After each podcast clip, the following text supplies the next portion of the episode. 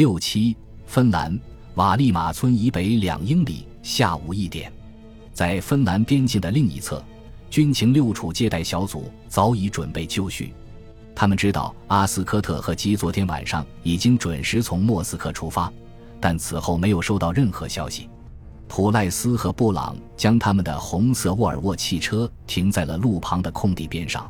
肖福德和丹麦人已经在道路两旁就位。如果阿斯科特一行驾驶的两辆车到达这里之后，克格勃还穷追不舍的话，埃里克森和拉尔森会用他们的车去阻挡或撞击追踪者。二人似乎对可能实施的拦截行动感到兴奋。天气很热，四周很安静。经过此前四天的紧张忙碌后，现在的氛围显得格外平和。我感到一种山雨欲来前的独特平静。西蒙·布朗如此回忆道。他带了一本安妮塔·布鲁克纳的布克奖获奖小说《湖畔酒店》。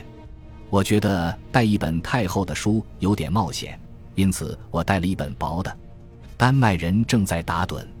维罗妮卡·普赖斯又在心里过了一遍潜逃计划的全部内容。布朗慢悠悠地看着书，尽量不去注意时间的流逝。不祥的预感一直挥散不去。我担心给孩子们注射了药物之后，他们可能就没命了。从列宁格勒到维堡的高速公路，下午一点三十分，苏联的公路建设部门对列宁格勒到芬兰边境段的高速公路颇为自豪。这段公路是往来于斯堪的纳维亚国家与苏联的主要门户。这是一项面子工程，有着宽阔的拱形柏油路面，指示牌与路标干净醒目。小车队以一百二十公里的时速顺利地行驶着，一辆克格勃的车开在最前面，军情六处的两辆车被夹在中间，两辆警车和第二辆克格勃的车跟在后面不远处。这对克格勃来说太容易了，因此阿斯科特决定给他们制造点麻烦。我被跟踪了好几年。我知道克格勃第七局的套路，他们通常清楚你知道他们在跟踪你，而真正让他们恼火和尴尬的是，有人故意向克格勃表明你们已经被发现了。心理上，监视人员不喜欢被监视对象轻易发现，并在他们面前显得无能。他们不喜欢你摆出挑衅的姿态向他们叫嚣：“我们知道你在那里，我们知道你要干什么。”原则上。阿斯科特一般对克格勃的跟踪视而不见，无论他们表现得多么露骨。现在，他要第一次打破自己的规矩。阿斯科特自觉将车速放慢至五十五公里每小时，后面的车不得不也减慢速度。在八百公里指示点，阿斯科特再次减速，仅以四十五公里每小时的速度缓慢行驶着。前方的克格勃车辆也放慢速度。等着军情六处的车赶上来，车队后面开始排起了长队。克格勃司机不喜欢这样，英国人在耍他们，故意制造麻烦。最终，开在前面的克格勃司机绷不住了，开始全速行驶。他不喜欢被看笑话。几英里外，这辆克格勃的蓝色日古力汽车在通往凯莫沃村的一条辅路上等候，他躲在了其他监控车辆的后面。阿斯科特的萨博车再次冲到了前面，阿斯科特开始慢慢加速，吉也开始加速，与前面的萨博车保持着五十英尺的距离。三辆跟踪的车开始掉队，前方道路通畅，视野良好。阿斯科特再次加速，他们现在的车速大约保持在一百四十公里每小时。吉的车和几辆苏联车之间保持着八百码以上的距离。八百二十六公里指示点已经开过，汇合点就在前方十公里处。阿斯科特拐了个弯，踩了刹车。大批军事车辆正从左往右横穿公路，坦克、榴弹炮、火箭发射器、装甲运兵车。一辆面包车已经停在前方，等候车队通过。阿斯科特将车停在了面包车后，急停在了他的后面。几辆跟踪的车赶了上来，也停在了后面。坦克上的苏联士兵发现了外国汽车，举起了攥紧的拳头，大声叫喊着。这是一种具有讽刺意味的冷战式致意手势。完了，阿斯科特想，我们完蛋了。列宁格勒高速公路维堡东南十英里。下午两点，戈尔基耶夫斯基还没看见车，就听到了身后卡车的隆隆声。他伸出了拇指，司机示意他上车。你去那里干什么？那什么都没有。司机问道。戈尔基耶夫斯基一边喘着气，一边解释说他要在八百三十六标记点下车。戈尔基耶夫斯基看了司机一眼，果然看到了一种鬼鬼祟祟的神情。树林里有几栋别墅，有一个美女在一栋别墅里等我。卡车司机羡慕地哼了一声。会意的咧嘴一笑，这个可爱的家伙，戈尔基耶夫斯基心想。十分钟后，司机把他搁在了汇合点，好色的朝他眨了眨眼，收下三卢布后就开车走了。这个可爱的俄国男人，在停车点，戈尔基耶夫斯基爬进了灌木丛里，蚊子蜂拥而至。一辆载着妇女开往军事基地的客车拐到了停车点，沿路驶来。戈尔基耶夫斯基躺在潮湿的地面上，不知道自己是否被发现了。除了嗡嗡直飞的蚊子和他砰砰的心跳声外，一片寂静。他感到有点脱水，喝了第二瓶啤酒。两点三十分已过，又到了两点三十五分。两点四十分时，戈尔基耶夫斯基又做了一件疯狂的事。他起身走到公路上，头朝着军情六处汽车应该驶来的方向。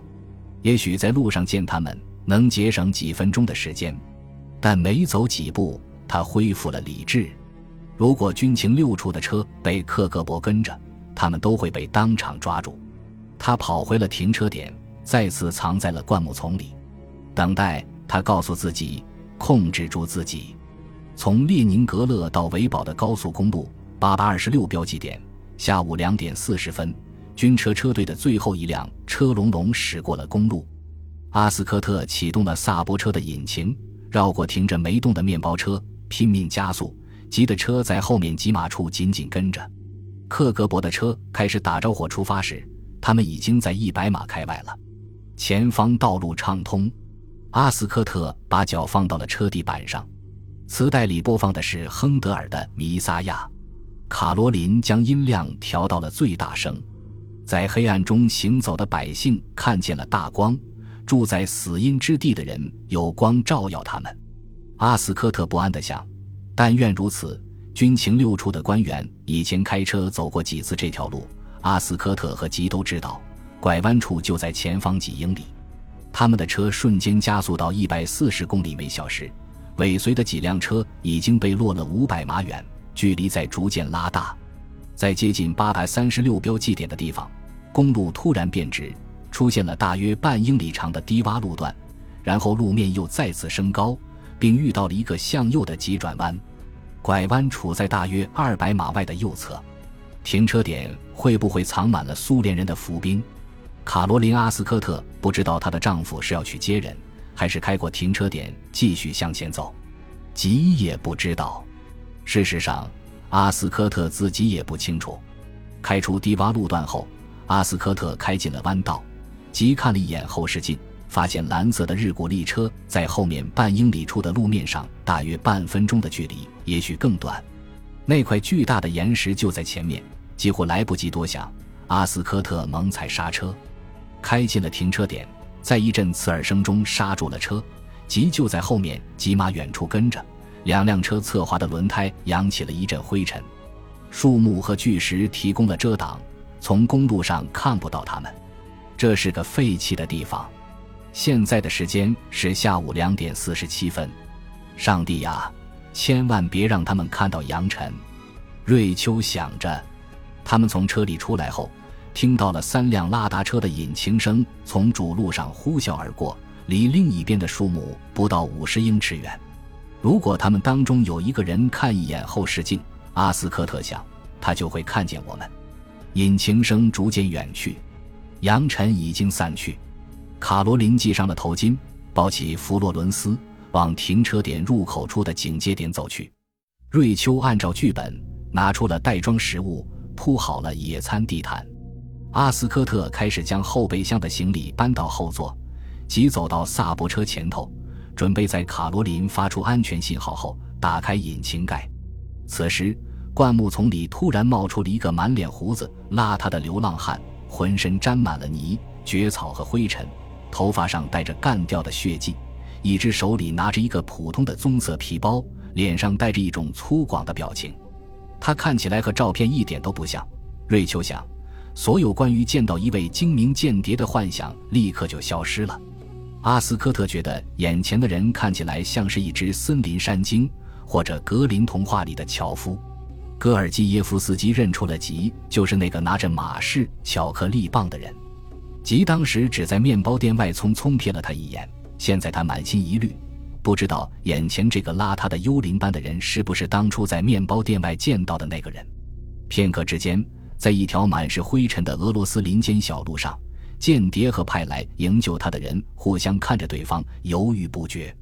军情六处小组以为他们要救四个人，包括两个孩子。但皮姆利科明显是一个人赶来的，戈尔基耶夫斯基则以为有两名情报人员来接他。